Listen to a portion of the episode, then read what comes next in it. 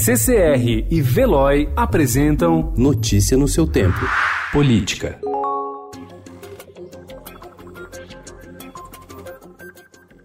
O presidente Jair Bolsonaro pagou um valor recorde de emendas parlamentares no seu primeiro ano de mandato. Foram 5,7 bilhões de reais desembolsados em 2019, valor acima dos quase 5,3 bilhões de reais liberados por Michel Temer em 2018, já considerada a inflação do período. A conta demonstra que, apesar da relação conturbada com o Congresso e das críticas ao toma lá da cá, o governo não deixou de atender a demandas de deputados e senadores para investir recursos públicos em bases eleitorais.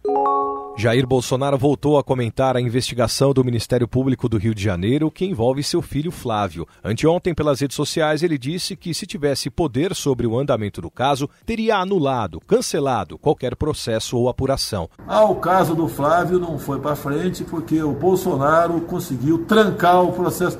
Se eu tivesse posto de trancar, teria anulado, cancelado. Isso é uma, uma armação que vem lá do, do governo do Rio de Janeiro. É basicamente isso.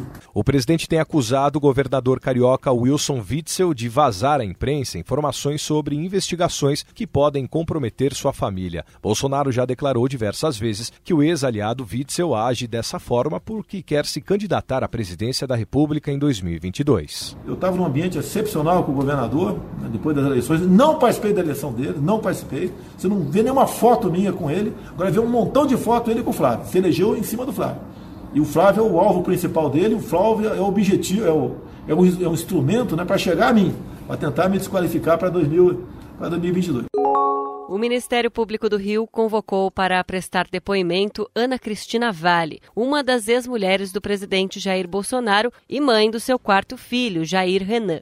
A data do depoimento ainda não foi confirmada, segundo a defesa de Ana Cristina. A investigação, que corre sob sigilo, apura suposto esquema de rachadinha e de uso de funcionários fantasmas na Câmara Municipal do Rio. Ana Cristina foi chefe de gabinete do vereador Carlos Bolsonaro, segundo filho do presidente, entre 2001 e 2008. Gilmar Mendes foi o ministro do Supremo Tribunal Federal que mais concedeu habeas corpus em decisões monocráticas nos últimos 10 anos, segundo o levantamento feito pelo Estadão no acervo processual da Corte. Desde 2009, ele assinou 620 habeas corpus, instrumentos jurídicos usados para garantir a liberdade de um indivíduo ou corrigir eventuais arbitrariedades, sem levar o caso a plenário. Apenas este ano, 4.323 pedidos de habeas corpus chegaram ao STF, que concedeu um total de 807. Notícia no seu tempo. Oferecimento CCR e Veloy.